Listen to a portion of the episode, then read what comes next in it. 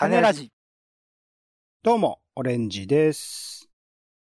気がついたら、頭が白髪で真っ白になってました。怖いよー。ポンです。世の中全部種にしよう種ラジ。よろしくお願いします。よろしくお願いします。恐ろしいこと、怖いことの話をしよう。恐怖は今回はフェイクドキュメンタリー Q と呪詛とノープと水木しげるの妖怪百鬼夜行展から恐怖について考えてみようと思います。はい。恐怖はって、どういう字書くんですか？はい。恐怖の話ですね。恐れ怖い話で恐怖はと読ませていただいてますが、新企画、新特集でございます。まあ、あのー恐ろしいこと、怖いことについての話でもしますし、実際にね、恐ろしい話、怖い話に、みたいなものもやりたい。まあ、前にね、えっ、と、実話怪談についての入門の、本から入門という特集をやりましたけれども、まあ、そこのね、流れとかで実際のえー階段経験があったら、その実話階段みたいなものもこの恐怖話のコーナーでは話していければなというふうに思っているんですが、うん。まあ、今回についてはね、えー実際、えー最近見た、個人的に見た作品であるとか、展示について、そういうものを元に自分自身とかね、どういうふうに恐怖について考えたか、恐怖を感じたか、みたいなところの話ができればと思っているんですが、うんちなみに改めて恐怖っていうものについて、えっ、と、まあ、どういう意味なのかな、みたいなことをおさらいみたいな感じでしておくと、はい。えー恐れ、恐怖というのは、えー典型的な情動の一つで、有害な事態や危険な事態に対して有効に対処することが難しいような場合に生じる。えー恐怖の中でも具体的な事態になっておらず、明確な対象があるものが心配だというところですね。また、えー具体的な事態になっておらず、かつ明確な対象もないものが不安だという。なので、えっと、恐怖の中に心配があり、さらに不安もあると。それが、それぞれの場合分けがされているっていうことですかね。で、えー事態から逃避しようとする行動の傾向、心拍数の増加、顔面から血の毛が引く、震え、発汗などといった身体的な反応が恐怖においては伴いますよと。恐怖が強い場合は、あ行動に麻痺,、えー麻痺が起きたりもします。え河合隼という方は恐怖について、人間は自分の人生観、世界観やシステムを持ちながら生きているが、それをどこかで揺り動かすものとして定義していると。河合隼は恐怖についてそういうふうに定義していますよということ。その上で、えー特定の事態やものに対して強い恐怖を感じる状態を疾患として位置づける場合、恐怖症と言いますよと。恐怖症は認知行,、動療法などによって治療ができる場合がある。まあ、恐怖がさらに、えーと症状として出てくると、恐怖症っていうものが、なんとか恐怖症っていうんだよね。いろいろ人によって高所恐怖症とか閉止恐怖症とかもありますけど、いろいろあったりする。まあ、この人間は自分の人生観とか世界観とかシステムを持ちながら生きているが、それをどこかで揺り動かすものみたいなものを恐怖として捉えるっていうのはちょっと興味深い指摘だなというところを思っております。うん。で、その上でですね、今回、まあ4作品、まあ展示を一つ含むというところで、見てきてのお紹介プラス、どこに恐怖を感じたかみたいなところを話していければと思うんですが、ちなみに今回紹介するフェイクドキュメンタリー9、10ソ、ノープ、あとは水木しげるの展示ですね。この中でポンさんどれか見たものってあります？YouTube で、あの、はいはい。フェイクドキュメンタリー Q というのが、まあ、無料公開されていましたんで、それを、ははいい、ちょっと一部見ました。一部ってですね。わかりました。じゃあそれを前提として話を進めていければと思うんですが、じゃあ最初ですね、えポンさんも見ていた YouTube でのフェイクドキュメンタリー Q というものですね。これ気軽に、えっと、YouTube で今でも見られるものなので、えー興味あったらちょっとクリックしてね、見てみてもらえればなと思うんですが、こちらは、まあ、ホラーとかね、オクラとか好きな人の間で話題となった全12話かな。プラス1話になったのかな ?13 話になったと思いますけど、YouTube 番組。えーかつてホラー界で一世を風靡したフジテレビ系列でやっていたね、放送禁止、今も時々作ってるかな。放送禁止シリーズを彷彿させる、テレビ局の封印 VTR 素人動画を再編集するというフォーマットを採用していると。なので、誰かが撮ったものっていうものを編集して番組として見せるみたいな。ちょっと、あのーこういうのはね、好きな人にとっては懐かしいようなフォーマットを採用しているものだったりする。えー、内容の効能、これは評価ですけど、内容の効能だな、あ暗黒感。とともに、あ、これは演技だよね的な突っ込みどころが一切ない絵としてのクオリティの高さと革新性で一般視聴者以上に映像クリエイター業界に深い衝撃を与えたと言われている。最近も、えっと、新作がつい、えっと、収録日の先週ですね、えー配信されたばかりで、すごい、えっと、ネット上でも話題になっていて、それをきっかけに僕の方でも見てみたという感じですね。1回あたり多分20分ぐらい？もっと短いか。これものもあったりするので、結構気軽に13話すべて見られるかなと思うんですが、これは見てみると、まあ映像のクオリティがすごいというか、あのーなんか本当にあったものを撮っているんじゃないか感、プラス、なんか昔懐かしい、それこそ放送禁止とかいろいろな番組でやっている、なんか誰かが撮った、素人が撮った映像を編集してるみたいなものの見事なこう、再現みたいなのがなされていて、そのクオリティにちょっと、あの感想としては驚かされると。ころはあったりするんですけど、それを YouTube でやってるっていうのね、なんか時代として無料で見られるっていうのも、まあテレビも無料っちゃ無料なんだけど、なんか広告も一応 YouTube 入ってるか。まあ YouTube でそういう風に見られるっていうのもすごい時代だなと思ったりはしたんですけど、恐怖を、えー感じたポイントとしては、まあこの謎の答えがないっていうね、いろいろな謎っていうか、なんでこういう風になってるのかみたいなことを、まあある種考察させるような要素っていうものが、えー存分に巻かれているんだけれども、今のところ見ている限りにおいては、それぞれの謎の答えみたいなものを全く提示しない。まあ、インタビューとか読んでもね、この作り手の方々のインタビュー読んでも、まあ、あえてそこら辺は、あの、自由に視聴者のあの想像に任せますみたいなところを公言してたりするので、その答えのなさみたいなところの怖さを感じたとか、あとは映像。なんか極めて現実味があるように見えるっていうところにも通じるんですけど、脈絡がない。なんかどうしてこういう風になってしまったのかみたいなところのつながりが唐突すぎる展開みたいなのがちょいちょいあって、そこら辺が、なんか、まあ現実は確かに脈絡はなくいろんなことが起きたりするんだけど、そこの部分が結構やっぱ怖いなって感じてしまう。あとは、さっき繰り返しその現実っぽいとかリアルっぽいっていう言い方してますけど、その現実、今現在僕自身が生きてる、まあ視聴者自身ですね、が生きてる世界と何か繋がってやっぱり見えてしまう。それが虚構の世界、全く別の世界というふうには見えないように、まあ時代はね、ちょっとずれたりするような古い映像とか結構多いですけど、なんかその同じ世界に生きてるっていう感じをを感じるからこそ、その、やっぱそれがいつ自分の元に忍び寄るかわからないみたいなところの怖さみたいなところを、えー感じたりするっていうところが、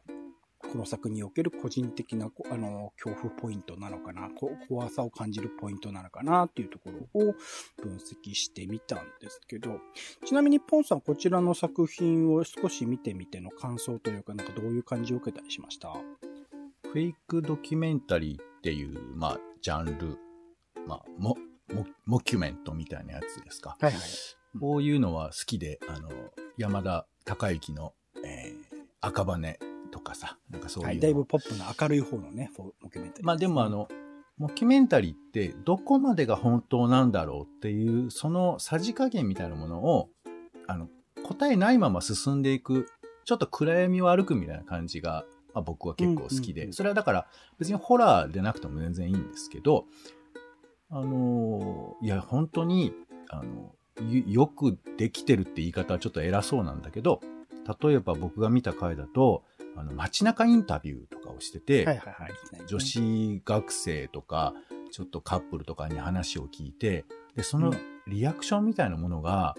まあちょっと比べるとなんなんですけど、あの、脱力タイムスとかで、はいはいはいはい。疑似インタビューみたいなのをするシーンがあるんだけど、まああれはわかりやすくやっぱり偽物ですよってことがわかるんだよね。うんうんうん。だけどこっちの方は、もうど、どこまでがどうなのかがよくわからない感じで、すね。うん。あの街中インタビュー、だから途中まで本物なのかなとか、だからそういうことすら余計に考えたり、あとシチュエーションもなかなか面白くて、過去地方局で撮った番組の VTR の一部で気になるところがあるっていう、なんかうんなさそうだけどあるかもなみたいな、そのリアリティの設定と、それからまあ表現だよね。えー例えば、えーと、パソコンの画面でここに何か映ってるんですって見せる瞬間に、これ見せてもいいですかっていうのを言葉じゃなくて、アイコンタクトでスタッフに伝えようとしたりするシーンがあるんです。うん、うん、うん。うん、で、まあ当然後でモザイクかけてくださいねみたいな話なんですけど、そのやりとりなんかは、まあそれはお芝居心という意味ではそれはそうなのかもしれないけど、あ、これどっちっていう感じとかがすごく端々に出てて、この辺のところは僕としては結構見どころだったかなと思いますね。うんうん、そこら辺のやっぱリアルさ、細かさみたいなところがかなり印象に残ったっていうところですかね。なんかその、その後一応展開としては、まあその作品については花がたま、あの、家の部屋の前にね、ずっと置かれ続けてるっていうところがありましたけど、その作品の中でなんか怖いなとか恐怖を感じたポイントとかってあります？そうね。なんか恐怖を説明するっていうのは非常にあの気恥ずかしい感覚がありますけど、あ、そうなんだ。えーそれはなんでなんだろうちなみに。恐怖を説明するのは怖い。なんだろうね。なんか自分の五感の説明をするのに、なんで泣いたのって言われて、こういうせ、うんこういうふうに泣いたんだよっていうのが、ちょっと恥ずかしいとかがありますけど、特に、へーまあ、恐怖という意味では、なんか自分の恐れてるポイント、これだから、みんなが共有できるものだったら多分いいと思うの。あそこでなんかでっかいお化け出てきたよ、怖かったよ、だったらいいと思うんですけど、はいはい。このフェイクドキュメンタリー Q において言えば、どこが怖がりポイントなのかっていうことを示してくれないんだよね。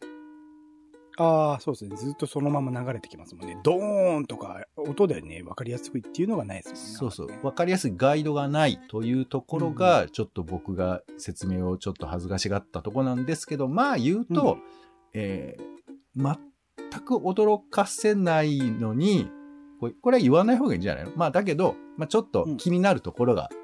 これはね、映像を見ているとわかる。だから、あの、要は音だけ、情報だけ確認していてもわからない。で、じゃあ見ててそれが確かにそうなのかと言ってもわからない。だからそれはもう人間がめちゃくちゃ見てる側が保管してるってことを見ながらすごく意識したんですけど、まあそういうところが発見できたときに自分で見つけたっていうことと、映っちゃってる？これは映してるんだと思うんですけど、映っちゃってるっていう感覚が僕は、うん。まあそうね、ちょっと怖い感じがしましたかね。なるほど、なるほど。あのね、花、花がどういうふうに、えー花束になってるかみたいなところですよね。なんかあれ、ちなみに、えっと、他の回を見てみると、なんかちょっとつながるような感じもあったりするので、ちょっとそこの続とかもプラスされるっていうのは結構面白いなと思うんですけど、まあそういうね、いろいろと細かいところがよくできている作品ではあるので、なんか夏が過ぎちゃうとあれで、だからこのタイミングで公開ってまさしくだなって残暑まだ残ってるね、タイミングっていうのはまさしくだなとは思ったんですが、本当に、えっと、よくできている番組と言っていいのかな。普通にこのままテレビ、でもてかテレビで公開しちゃうとでもこの怖さはないのかもしれないと思うと、YouTube ってなんか絶妙なところを選んだところでもあるなというのはちょっと面白いところではありましたかね。はい。というところで、フェイクドキュメンタリー Q でした。で、続いて、まあ、見た順番的にはこちらの方が個人的には先なんですが、えっ、と、ネットフリックスで配信されているジュソという映画ですね。こちら一応説明読みます。台湾で実際に起きた事件をモチーフに恐ろしい呪いから娘を守ろうとする母親の運命をファウンファウンドフッテージ方式。まあ今回のさっきのね、フェイクドキュメンタリーとかでも使っているその、えっと、視聴者とか誰かしらが撮影しているカメラの映像、まあ主観視点みたいなね、形で撮り続けるという形ですね。ファウンドフッテージの手法を盛り込みながら描いたホラー映画と。えかつて山奥の村で仲間たちと共に宗教的禁忌、えーまあ NG なことですね、を破り、えー恐ろしい呪いを受けた、えー女性ルオーナン。関わった者は全員が不幸に見舞われ、ローナンも精神に異常をきたし、幼い娘ドゥオドゥオは施設に引き取られた。6年後、ようやく回復した、えーローナンはドゥオドゥオを引き取って二人きりの新生活をスタートさせる。しかし、新居で奇妙な出来事が続発し、ドゥオドゥオにも異変が起こり始めるということですね。まあ、台湾でものすごくヒットした作品だそうで、えー、日本国内においても話題になっていて、その流れで見てみたというところなんですが、まあ、ファウンドフッテージ方式、えー、フェイクドキュメンタリー Q にも近いような、その、ずっとこう、誰かしらが、まあ、撮っている、撮る人がいる。まあ、あの、映画とかだとね、主観視点で、えっと、登場人物たちが映っていて、あまりそのカメラを撮影している人っていうのは意識されない作りだったりするけど、本作においては常に誰かしら、その登場人物の一人が、えカメラを撮影している。基本的にはルオーナンという主人公の女性のキャラクター、お母さんですね。が撮っているという体を撮り続けて映されていく。なので、えっと、見ている人、え視聴者にとっては、観客にとっては、その、あの、その人、ルオナンが体験していることをそのまま、まあ、体験するような感覚を味わえるというところで、本当ホラーの今までの映画における、まあ、恐怖を感じる、いろいろな恐怖症とかありますけど、そういうものを恐怖を感じる要素を、まあ、これでもかというほどに詰め込みまくった作品でもありながら、なんかそこら辺のリアリティライン、なんか誰がどうしてこれを撮影したのかっていうと、理由がなんか明確に提示され続けるので、なんか、あのー、まあそういうふうなこういうことが本当にあったんじゃないかと、まあ思わせるような、あのー、展開がずっと続くということですね。まあベースとしてのは、あるのはてあの台湾で実際に起きた事件があるそうなんですが、まあそこからかなり想像力を飛躍させ、膨らませて、まあ展開していったような、あの、映画とはなっている。かなり大部分がフィクションではあるんですが、というところですね。で、この作品について個人的には、えっと、恐怖を感じたポイントとしては、やっぱり、えっと、いろいろと今までのホラー映画における恐怖を感じる要素を詰め込んだというところで、まあ、おぞましいビジュアルですね。ちょっとあの、人の形をしているものの顔の中が、なんか、あの、集合体みたいな感じ、ブツブツブツブツしているような感じに見える顔だったりだとか、あの、まあ、暗い、えー、洞窟の中に閉じ込められそうになる、ここから出られないんじゃなくて、その弊社恐怖症的なものを感じる要素みたいなものだったり、えー、あの、禁忌を破る、まあ、恐ろしい、その、なんだろうな、儀式、宗教儀式みたいなものに巻き込まれたりするんだけど、そこにおける人間の狂気みたいなもの、なんか本当にそういう見た目的なものを、精神的なものを入れているって、まあ本当直接的に視覚に訴えかけるようなあの恐怖を感じる要素っていうのがそこには描かれ続けているなというところは感じたりしました。あとは、あの、本作については結構フェイクドキュメンタリー9とは対照的に、えっと、音ですね。えー、BGM も結構あったかな。まあ、あの、ドンという後ろからの音がするとか、何とか、あとは唐突に何かが動いている、スピードを上げてみたいなものがあったりっていう、その、やっぱ意図的にホラー演出としての音であるとか、動きとか、カメラワークみたいなものを取り入れ取り入れてる印象はすごく強く感じました。そこは映画であの作られたものだからっていうところもあると思。あとこれ、えっと、呪いですね。呪いの描写みたいなところを、まあ、あの、視聴者もただ見ているだけでは済まされないような展開っていうのが待っていて、それも、あの、さっきのそのフェイクドキュメンタリー Q で言及したその現実とつながるみたいなところとも共通するような感じはするんですけど、視聴者もやっぱこれを見ていて他人事にはできないような、あの、構造っていうのが、あの、見事に作られていて、それもちょっと、あの、あの、見てる最中はゾッとして、なんかでも見終わった後にね、客観的に見たら、ああとは思ったんだけど、うん。よく、面白い構造にできてるなっていうのが、あ思ったところです。でもそういうやっぱビジュアル、音、動きとか、視聴者参加型みたいなところの、あの、恐怖の作り方、こちらについては本当に意図的にそういうところを仕込んでいる。ここに、えー、驚くポイントありますよ。ここ怖がってくださいねっていうポイントが分かりやすい作品ではあるかなと思います。でもそれは分かった上でもやっぱり怖いっていうのが、あの、本当よくできている作品だなという印象です。で、続いてですね、さらに、えっと、映画でノープっていう映画、ちょうど今これ、えっと、収録時点では劇場で公開されていて、これめちゃくちゃホラーっていうわけじゃないんですけど、やっぱりちょっと恐怖を感じるような要素もあった作品だったので、ちょっと紹介したいなと思っています。こちら紹介読みます。えっと、ゲットアウトとかね、アスとかで、えー、高い評価を受けるジョーダン・ピールの長編監督第3作ということで、3作目なんだな、すごいな。えー、広大な田舎町の空に突如現れた不気味な飛行物体をめぐり、謎の解明のため動画撮影を試みる兄弟がたどる運命を描いたということですね。まあ、今までのゲットアウトとかアスとかいう作品は、あの、明らかなホラーというか恐怖演出みたいなのを意図的に取り入れつつ、でもやっぱり、えー、人種差別的なね、恐怖、社会問題みたいなものを明確にその作品の中で描いてきたジョーダン・ピールという監督。えー、彼の出自ならではのいろいろな、あの不条理な出来事みたいなものが作品の中に込められていて、それが実際に、えー、恐怖を感じる要素にもなっていたりする。で、今回はまあ不気味な飛行物体と言っている通り、まあ、UFO 的なものが突然田舎町に来るんですね。まあ、そこから想像されるビジュアルは今までのなんか写真とか絵とかいろんなものであったりすると思うんですが、それがどういうふうに転がっていくのかというところの映画だったりする。で、あんまりその、僕たちは、UFO とか飛行物体みたいなものを、まあ、テレビで見たり、もしかしたら人によっては実際生で見たりとかしてるかもしれないんですけど、そういうものを見たときにあまり恐怖心みたいなものを感じる機会ってそんなにないんじゃないかなと思うんですけど、実際にその飛行物体っていうのが見えて、さらに自分たちのところまで近づいてきたらどう感じるのかみたいなところの恐怖っていうものが、まあ、あの直接的には描かれている。その裏側で、そのあの飛行物体は実際、実際というか何をメタファーとして描いているのかとかいろいろ考えると、あの思考を巡らすことはいくらでもできるんですけど、直接的には、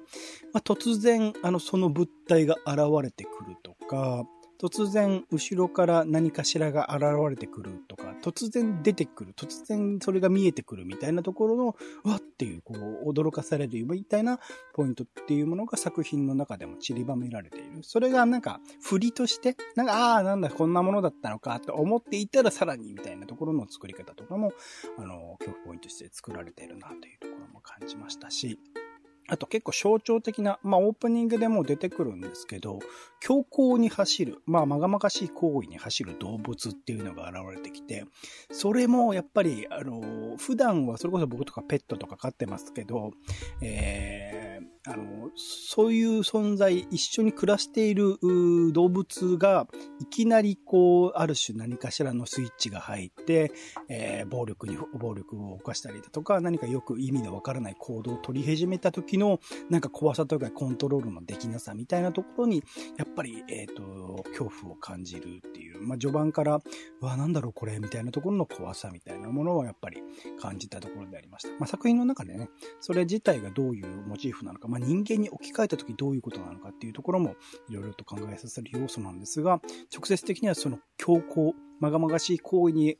走る動物っていうところの怖さも感じましたし、あとは、あの、巨大な飛行物体が近づいてきた時に、なんかなすすべがないというか、もうサイズはどんでもねくでけえな、みたいなところで、もうど、どう対抗しようもなさ、この絶望感みたいなところの、なんかやっぱ怖さみたいなところ、でかいものに感じる、まあワクワク感と同時にこれが動き、動いて自分のとこ来たらどうしようみたいなところっていうのは少なからず、え抱いたことあると思うんですけど、それがまあ味わえる作品にもなっていて、これ今、えっと、iMac っていうね、でかいスクリーンの、えっと、サイズに合わせた一応を、えー、IMAX GT だったかな。今、あの、東京だと池袋のグランドシネマサンシャインってところでしかない。大阪では、えっと、エキスポのところにね、あったりしますけど、あの、フルサイズ、ほぼ正方形に近いようなサイズのスクリーンで見たんですけど、まあ、それで見ると、本当に、ダーンとこう、なんだろう、人間のサイズと比較した時のデカさとか、画面いっぱいにそれが出てくる感じとかの、やっぱ恐怖心。ああ、これどうしようもねえじゃん、みたいなところを、ちょっと思わせられるようなものがあったりとかして、そのなすすべのなさみたいなところの、やっぱ恐怖心っていうところは強く感じた作品でもありました。そこがなかなか快感でもありっていうところではあるんですけどね。やっぱ、ホラーをある種楽しむっていう意味では、そこら辺の作り方もやっぱ見事にできているなというところの印象が強くありました。で、最後、えっと、展示でですね、今これが9月4日までなんで、ちょっとギリギリなんですけど、えー、収録時点ではギリギリの回帰になってるんですが、えー、水木しげるの妖怪、えー、百鬼夜行展ということで、水木しげるさんの生誕100周年を記念してね、えー、東京シティビューという、六本木ヒルズですね、の50何階というなんかめちゃくちゃ高いところにあるところを舞台にして、えー、水木しげるの妖怪世界を壮大な景色とともに、えー、楽しめる展覧会ということですね。まあ、水木しげるが、えー、描いた妖怪たちをモデルにした、まあなんか像みたいなものがね、展示されていたりとか、あとはそれを AR 的なものをこう通して、えー、楽しめたりだとか。あとは過去に、えっ、ー、と、妖怪っていうものを描き続けてきたいろんな画家さんだとか、えー、いらっしゃるので、そういう方々の紹介がされていたりだとか。あとは、水木しげるさんのルーツですね。幼少期からどういうものを見て、どういうことを考えて、えー、作品に活かしてきたか。なんかあのー、京極夏彦さんという、まあ、京、えの、ホラーを、とかを、あの、小説、まあ、幅広くですけどね、小説書かれている方が分析するには、なんかブリコラージュという言い方をしていて、その過去に書かれた、あの、いろんな絵師さんとか画家さんが書かれてきた、あの、妖怪のイメージっていうものを、一応元として水木しげるのフィルターを介して、いろんな要素、海外における、その、あの、民族的な仮面だったりとか、そういうキャラクターとかを全部、こう、いろいろと、えー、総合して、新しい妖怪像みたいなものを作り続けてきたんじゃないかなっていう。もちろんそのまんま、あのー、作られ、関、えっ、ー、と、烏山石雲かな。鳥山石燕さんですね。とかの、えー、妖怪のイメージ、そのまんまビジュアル化したような、あの、漫画にようにしたような、え、ー、と、妖怪ってはいるんだけど、それはなんか水木しげるのフィルターをそのまま通したんじゃないかな、みたいなことを言っていたりとかっていう、いろいろブリコラージュされた、あの、妖怪のイメージみたいなものがわかるような展示になっているかなと思います。で、えっと、まあ、いろいろ、いわゆるね、妖怪っていうものが、あの、大量に展示されていて、それを元にした像みたいなものもところどころ置かれて、なかなかのサイズでね、えー、いたりとかするので、あのー、結構恐怖を感じるポイントみたいなのはありそう？あの、暗いところでそういう展示もされてるので、ある種その驚かせる要素みたいなの結構ある感じではあるんですけど、個人的には特に恐怖を感じるポイントがなかった。僕結構あの、今もなんか、ノンノンバート俺っていう、水木しげるさんの幼少期を描いた漫画があって、それを原作とした、あのー、えー、テレビドラマですかね。があって、ちゃんとストーリーみたいなのは覚えてないんだけど、なんとなくそのノンノンバート俺というドラマの中での映像みたいなものが、なんとなくトラウマみたいに残っている。ちょっと恐怖心をやっぱそれを聞くだけでなんか、ゾッとするようなものっていうものがあったりしたりとか、あとは、まあ、あの、小さい頃にね、ゲゲの鬼太郎アニメとかでも見ていたりしたので、それでゾッとするみたいな経験をちょいちょいしてるんですけど、今回の展示については、特にそういう恐怖を感じさせる要素みたいなのはなくって、まあ、AR、AR でね、あの、えっと、スマホを通して見ると妖怪が出てきたりみたいなところもあったりするんだけど、おどろおどろしく突然出てくるというよりは、じゅ、なんか、存分にこうパフォーマンスするような、そのカメラの中で、なんか、踊って見せるようなものが多かったりするので、怖いというよりはなんか可愛いみたいなところを感じる点が多かったりしました。まあ、意図的にね、多分恐怖を感じる。まあ、もともと、その水木しげるさんも妖怪っていうものは恐怖を感じるものというよりは、どちらか的にそこにね、えー、存在するるものであり、人間がある種作り上げるものだっていう前提として、えー、描いていたりするので、なんかめ、あの、水木しげるさんが妖怪に込めたものっていうものをどういうふうに届けるかっていうことを意図的に展示ではやろうとしてたからこそ、あまり直接的な恐怖みたいなものにつながらなかった。それぞれがどういう妖怪でどういうふうに作られてどういう背景を背負ってるのかっていうことが、まあわかるようにしている展示なのかなという点では、なるほど恐怖を感じないっていうのも、あの、作り手の意図通りなのかなとも思ったりした。子供さんとかもね、ちょいちょいお客さんで見に来てましたけど、キャーキャー言うこともなく、普通になんか楽しんで見ていたっていうのが印象的な展示でもありました。で、えっと、その上でですね、えっと、まあ、一通りの作品を見てきての、個人的な、あの、まあ、総合しての恐怖を感じるポイント、何に僕は恐怖を感じたのかな、みたいなことを考えると、えー、あ、一つ目が、まあ、文脈がないことですね。最初の方で言いましたけど、なんか、突然何かが起こるとか、あの、自分の意図してないタイミングで何かが起こるみたいなところの怖さみたいなものを感じているのかなとか。あと二つ目として、現実に起こりうることですよね。自分自身にこれが降りかかってきてもおかしくない。その暴力を振るわれるとか、突然怖い目に遭わされるとかっていうところが現実に起こりうるかもしれないと映像作品とかを見ていても思うことはやっぱりあの恐怖を感じるんだなとか。あとさっきのにも、あの、弁向きがないにも通じますけど、意表をつかれること。なんか、いきなり何かしら、あの、出てくる。まあ、唐突な音とか動きとかもそうですけど、なんか意表をつかれて、何かが来ると、うっていう、まあ瞬間的なね、えの、驚きみたいなものが恐怖にもつながるのかなと。あとは死を感じることですね。あのー、これを継続されたら死ぬなとか、自分の人生が終わるなと思うことについては、やっぱり根源的な恐怖みたいなもの。それは見ていて、もしかしたら呪いをかけられてこのまま死ぬかもしれないみたいなところも含めると、あのー、まあ、で、それぞれのね、項目は、あの、つながってはいる、相互に影響し合ってはいるんだが、その恐怖を感じるポイントっていうところで、今回は、まあ、文脈がない、えー、現実に起こりうる、意表をつかれる、唐突な音、動き、あとは死を感じることみたいなところを、個人的には思ったところではありますが、ちなみにポンさんが、あえてさっきまあなかなか言語化しにくいって言いましたけど、これに恐怖を感じるな、みたいなのって、今パッと思いついたりします？そうね。うん、なんか例えば、あの、わかりやすい例で言うとね、うん、兵所とか、高所とか、そういうのありますけど。ああ、まあ、高いところは怖いけど、まあ、ちょっとそれは今回とあんま関係ないよな。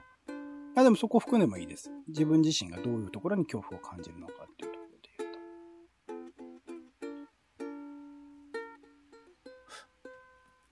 あの、解けない謎みたいなものに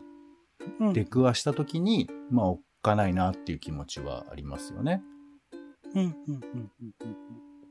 で、それはまあ、例えば、本当に、まあ、ちょっと、手前の話ですけど、手前の話ですけど、例えば自分で仕事をやってて、これどうやっても解決できないなみたいな時に、やっぱおおっかねえなっていうことは思ったり、あと、対話してて、まあお客さんでも仕事仲間でもいいんですけど、説明が全く伝わらないっていうかさ、言語が同じ日本語喋ってるのに、あれ？あれ？なんか俺がおかしいのかなみたいな、そういうコミュニケーションが伝わらないっていうことって怖いなっって思ってて、だからこれ逆に言うと、だから伝わったことにするんだよね。頭の中で。相手に伝わってないことがあまりにも怖すぎるから、伝わってることにして、だからこう、向こうはそうは言ってないんだけど、こっちがそう言ってるって思い込んじゃうみたいなこととかは、うんうん、これ多分恐怖の裏返しなのかなって思うんですけど、うんうんうん、まあちょっと映画でどこまでそういうことをやってるのか僕わからないところもあるし、パッと見怖いっていう。話ができなさみたいなものは、やっぱノープにおける動物に対するものであるとか、あとは飛行物体に対するものであるとかっていうのは確かにあって、そこの、なんだろう、話し合ってもどうにもならなさそうっていう怖さは表現されたりしてましたね。うん。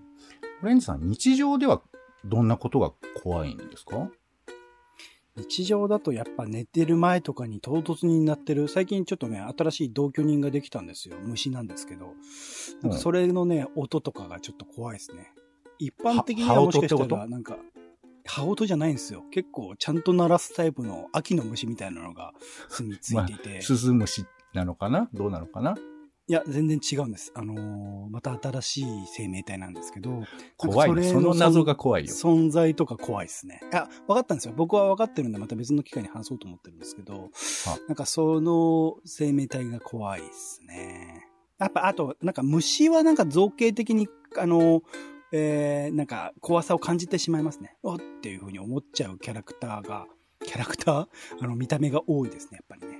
虫全般。なんだろうね。あの虫の怖さ、ポンさんあんま虫苦手じゃないタイプの人ですか？まあ、サイズだよね。あの、やっぱ中くらいぐらいからだんだん怖くなってこない。アリぐらいだったらいいけど、その、アリがさ、5センチぐらいだったらちょっと怖いよね。いや、怖いし、俺でもちっちゃくてもやっぱビジュアルでちゃんと見ると怖いな。怖くなっちゃうな。小学生の頃に、夏休み、いとこのうちで寝てたんだけど、はいはい。なんかあまりにも暑くて、うーってなってたらね、足元からちっちゃいアリが、うわーっと体の上に張ってきて、体中をアリが全身に、本物？本物？っていう夢を見て、怖い怖い怖い怖い怖い。それ怖いわ。はい、そういうのはありましたよ。なんでしょうね。なんで僕らは虫に怖さを感じるのかみたいなところ興味深いですよね。昔から多分共生してきたというか、一緒に生きてきたし、人によっては全く虫に怖さを感じない人もいるんだけど、なんであんなに怖いものだと思ってしまうのかみたいなところは、ちょっとこう、興味深いですよね。本能にもしかしたら何か入ってるのかもしれないとかね、思ったりしますよね。群生してるっていうところもちょっと怖さの一個かもしれないですよね。なるほど、なるほど。まとめて。でもなんかアリとかが、まあ、まとめて自分の周りにいたら怖いか。それは怖いか。確かにな。うん。というところで、本当いろいろな形の恐怖の形、怖さを感じるポイントっていうものはあるかなと思うんですが、これからまあそういうものを元にではないですけど、えっ、と、恐怖を感じさせるような話、まあ音声だからこそできるようなことみたいなことをこの恐怖はというコーナーでは、あの、目指していきたいなっていう結構、まあ、すでにポッドキャストでも怖い話のね、ポッドキャストとかはあるとは思うんですが、また違ったラインのことをちょっと企画できたらいいな、みたいなことは思っています。でまず、まあ、結構気軽にね、見られる作品、まあ、今ちょうど公開中の映画とかもあったりするので、今回紹介した中で、ちょっと面白そうだなと思うものがありましたら、あの、見てみてもらえるといいかなと思っております。はい。ということで今回ですね、新企画、恐怖は？ということで、フェイクドキュメンタリー Q、そして、ジュッソ、ノープ、そして、えー水木しげるの妖怪百鬼夜行展から考える恐怖についていろいろと話してまいりました。お相手はオレンジと、今思い出しました。一番怖いのは、えー親父に、今から尻を叩くから、ズボンをめくれ。って言われたその瞬間ですね。ポンでした。種ラジ、また。